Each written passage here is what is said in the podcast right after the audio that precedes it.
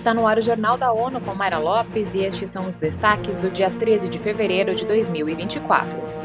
Chefe da UNRWA alerta sobre o impacto do possível fechamento da entidade. Dia Mundial do Rádio celebra poder do veículo em conectar bilhões de pessoas. O chefe da Agência da ONU de Assistência aos Refugiados da Palestina, Felipe Lazzarini, alertou que encerrar as operações da UNRWA nos territórios palestinos ocupados teria consequências humanitárias graves e duradouras. Após se reunir com Estados-membros em Genebra, na Suíça, ele declarou a jornalistas que o impacto não se limitaria ao curto prazo, mas também minaria a capacidade coletiva de lidar com a crise. O encontro acontece em meio ao aumento da atividade militar em Rafa, no sul, da faixa de Gaza e fronteira com o Egito. A região abriga mais de um milhão e meio de pessoas que deixaram o norte e outras partes do enclave após o início dos combates. O representante enfatizou que os serviços da honra não poderiam ser fornecidos por uma administração local emergente, ressaltando que nenhuma outra agência da ONU ou ONG possui experiência semelhante em fornecer serviços governamentais, incluindo educação, para centenas de crianças.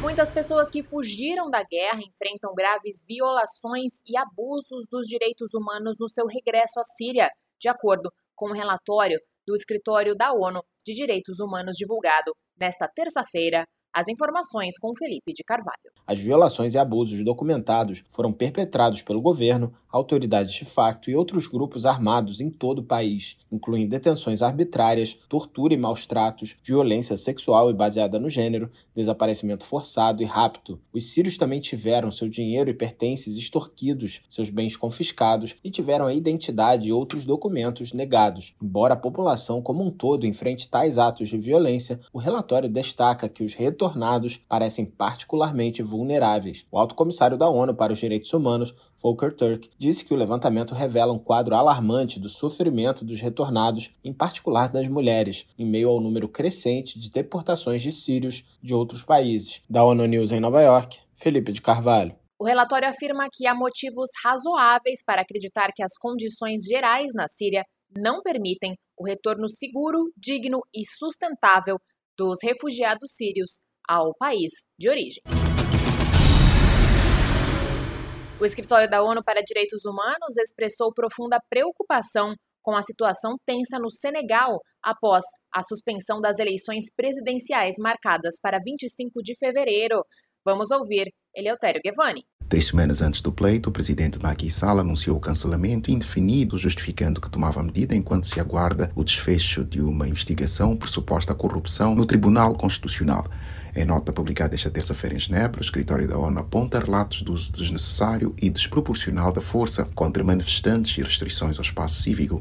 Pelo menos três jovens foram mortos em protestos e ao menos 266 pessoas foram presas em todo o país, incluindo jornalistas. A posição do escritório é que sejam conduzidas investigações rápidas, completas e de forma independente para que os autores dos assassinatos sejam responsabilizados. Da ONU News em Nova York, Eleutério Gavan. O Alto Comissário para os Direitos Humanos, Volker Turk, avalia que o governo deve garantir que o diálogo nacional seja tão amplo quanto possível e garanta a participação genuína da oposição, mulheres, jovens e grupos marginalizados. Este 13 de fevereiro é o Dia Mundial do Rádio. A comemoração da data marca a criação em 1946 da Rádio das Nações Unidas, a predecessora da ONU News. O tema da celebração em 2024 é Rádio, um século informando, divertindo e educando.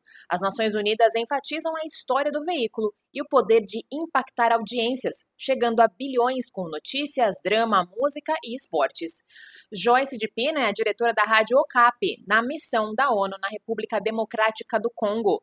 Ela falou à ONU de Kinshasa sobre a ação promovida e difundida por uma das maiores operações de paz no mundo se a avó do mercado, que vende no mercado nos entende, toda a gente nos entende. Num país como o Congo, enorme, com imensas discrepâncias, com acesso ainda relativamente limitado à internet, que se localiza principalmente nas grandes zonas urbanas, a rádio continua a ser uma das únicas fontes de acesso a uma informação credível de grande parte da população. A Rádio Okapi continua nessa tradição. No há 22 anos, a rádio alcança dezenas de milhões de congoleses na missão de paz comandada por um oficial do Brasil.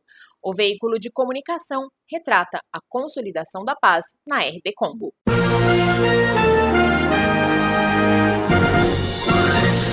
Confira mais detalhes sobre essas e outras notícias no site da Euronews Português e nas nossas redes sociais.